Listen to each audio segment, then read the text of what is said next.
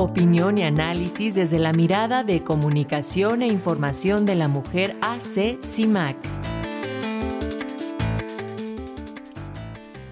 Así es, como todos los lunes tenemos el comentario de comunicación e información de la mujer Asociación Civil CIMAC, hoy en voz de la periodista Sirenia Celestino Ortega y el tema es eh, los medios y la salud de las mujeres. Así que adelante Sirenia, te escuchamos, muy buen día. Buen día, eh, pues así es, ayer 28 de mayo se conmemoró el Día Internacional de Acción por la Salud de la Mujer, establecido desde 1987 durante una reunión de la Red Global de Mujeres por los Derechos Reproductivos en Costa Rica, y esto como un recordatorio de abordar, la importancia de abordar las múltiples causas de la enfermedad y muerte que afectan a las mujeres. Hace 36 años las condiciones de, las, de vida de las mujeres comenzaban a cambiar.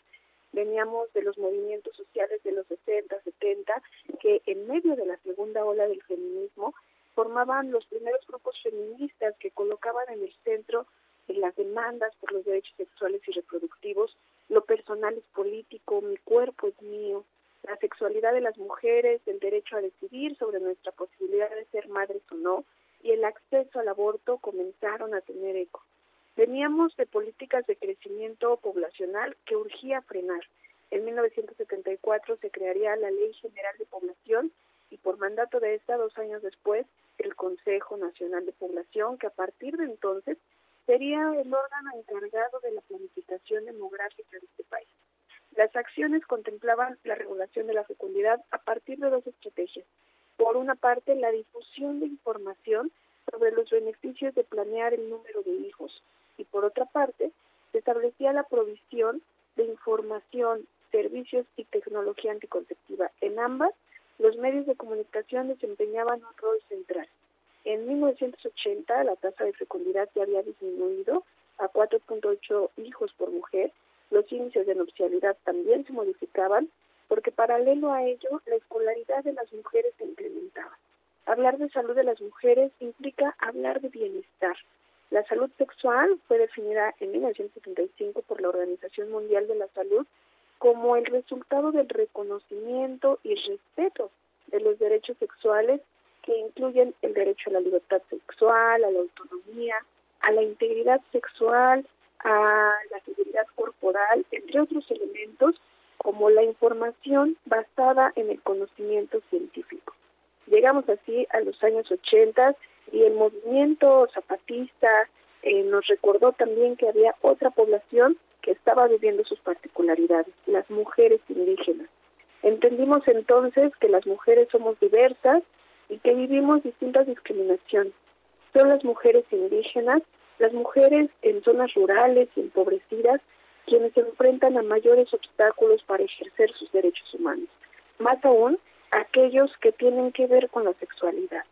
Fue hasta el 94 cuando se definió la salud reproductiva como este estado general de bienestar físico, mental y social en todos los aspectos relacionados con el sistema reproductivo.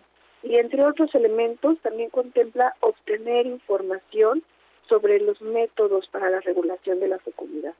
Tanto en la salud sexual como en la reproductiva exigen información basada en evidencia científica.